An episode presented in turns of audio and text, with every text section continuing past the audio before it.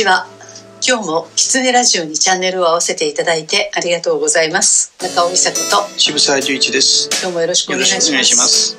ちょっと切ない話なんですけど、うちのね、えー今14歳になる柴犬がいるんです。実家で母と暮らしてるんですけどその子がどうやら認知症になったようなんです。でちょっとその様子をね毎月1週間ぐらい大阪に母と老犬の老老介護を見に帰ってるんですけどちょうど私がいる時にその状況が出たのでその変化を見てたんですけど本当にいつも通りだったのが突然やってくるんですよ。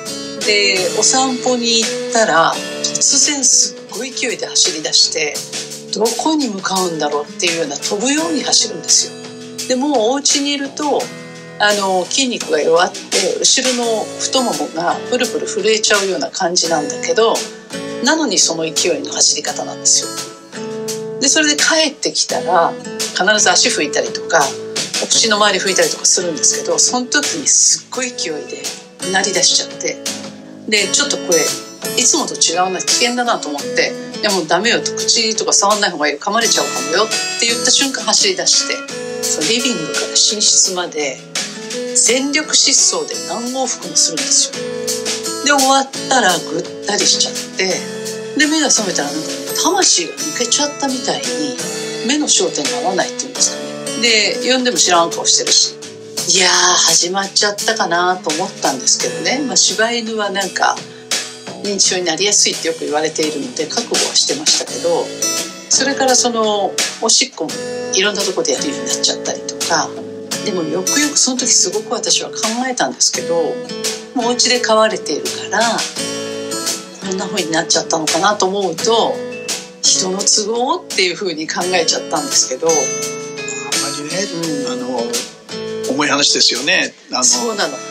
決めつけない方が多分いいと思うんですよ。はい、でやっぱりその脳の老化とうそれから、まあ、肉体の老化っていうのは必ずしも同一じゃないですから、まあ、温かく見守っていればいいんじゃ大変でしょうけどね。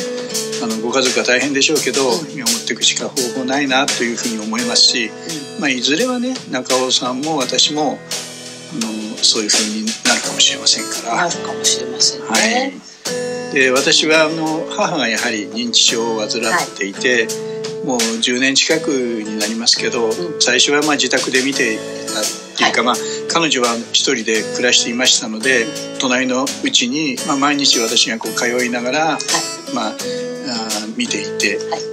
でだんだんやっぱり木のことだとかそういうことが不安になってきて、まあ、転んで大怪我をしたことを契機に、施設に今はね暮らしているんですけどあのその犬もそうだし私の母もそうなんですけど、本人も分かるんですよ。でき昨日までと違うなってことは分かるわけです。だけどどうしたらいいかというのは分からないようになって、やっぱり本人も悲しいんですよ。でそれによってやっぱり本人も落ち込んだりするんですね。えーでその中でうちの母の場合は昔のねそのぬいぐるみをねどはい。むその押し入れの奥から見つけてきたんですよ。うん。それはまだ私がね小学校の低学年だった頃だと思うんですが、はい。珍しく父がねクリスマスパーティーに家族3人で行こうって言ってうん。誘ってくれた。うん。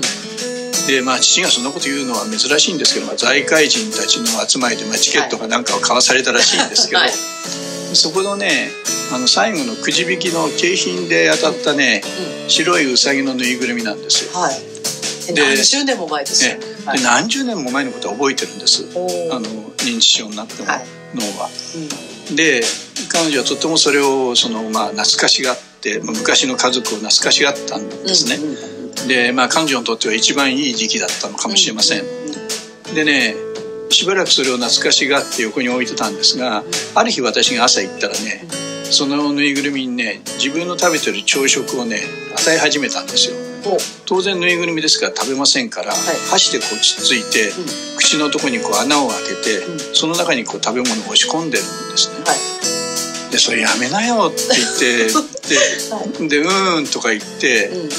あのニコニコしてるんですよ、うんででその時はその私口の周りを拭いて中の食べ物を引きずり出してね、でちょっとそのそれこそあのファブリーズかなんかを振って、はい。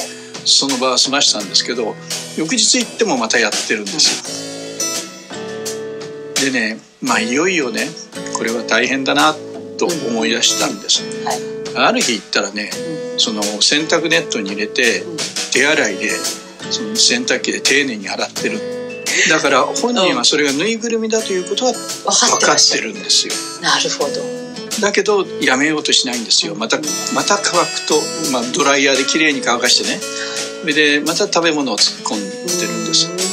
でその時ね彼女がやっぱり表情が戻ってきたんですよ。うん。あの認知症の患者さんってやっぱり表情がだんだんなくなってくるんです、でやっぱりうつの状態になってるんですが生き生きとしだして目がランランとしだしたんですでその時にねあの要するに自分のね役目を見つけたんだっていうことが分かったんですよ。であの私の住んでる東京の世田谷区は基本的には結構みんな税収があるもんですから、はい。まあ、ケアが老人福祉なんかとても行き届いてて、まあ、いろんなヘルパーさんの方だとか、はい。ケアマネージャーだとか、はい。まあ、絶えず来て支えてくれる、それからあのお手伝いさんもいましたんで、要するに彼女をケアしてくれる人がたくさんいるんですけど、はい。その中ではね認知症はどんどん進むんです。でやっぱり認知症になりながらでもね彼女の役目を見つけなきゃなきゃいけない。で今の彼女はもうね新聞が読めなくなってるんですよ。新聞の上と下を逆に読んでるんですね。それでもね毎日その自分のとこに配達された新聞を畳むことが彼女の役目なんですよどうん。で綺麗に折りたたんで。でそれは施設に入ってもねやはり役目を見つけてくる。だからあの中尾さんとこの犬の太郎くんもねやっぱり彼なりに何らか要するにお母さんの介護だとかうんうん逆に彼も人間をケアしてると思ってますからそうだと思います。その役目をねやっぱり全うさせてあげることが彼にとっては幸せなんだろうなと思います。なるほどね、ええそう。あの唯一良かったなと思うのは毎月私が1週間行くともうベッタベタに甘えるわけですよ。でその後やっぱ1週間終わって帰った後がもう23日大変なわけですよね。もう私の部屋の前で待ってたりとか匂い嗅いで回ったりとかお食事が減ったりとか それがね今回やっぱり私のことが薄れてもう母だけになったみたいでやっぱり向かい合うんですよね。でトイレにあの母が立つ時は必ずついていってたのでそれはちょっと良かったかなという気がしますね。あの昔からね哲学者だとか、うん。成人だとかという人がね、一番その苦労してっていうか、うん。悩む部分っていうのは、自我っていう自分自身とどう向き合うかっていうことなんですよ。最後にってことですか？最後にです、ほとんど。うんはい。でそれはもう宮沢賢治にしてもねそれからサルトンにしてもその自我と向き合うわけです。うん。でその自我というものが一体何なんだっていうこと。はい。それからその自我に縛られてる自分というものが一体何なんだっていうことに、うん。まあ、まあ大変皆さんこう苦労をするわけです。で逆に認知症になるってことはその自我が薄れていくっていう症状だと僕は思います。なるほど。えーですから太郎くん。も、自我に縛られてもっと甘えたい。で中尾さんといつも一緒にいたいっていう、そうしたら幸せだろうと思うそその自我が薄れていってること。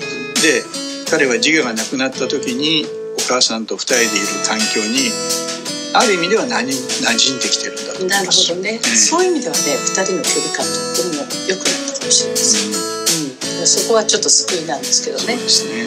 はい、人間同士も、うん。まあ、年を取った老老介護だとかっていう話がしますが、はい。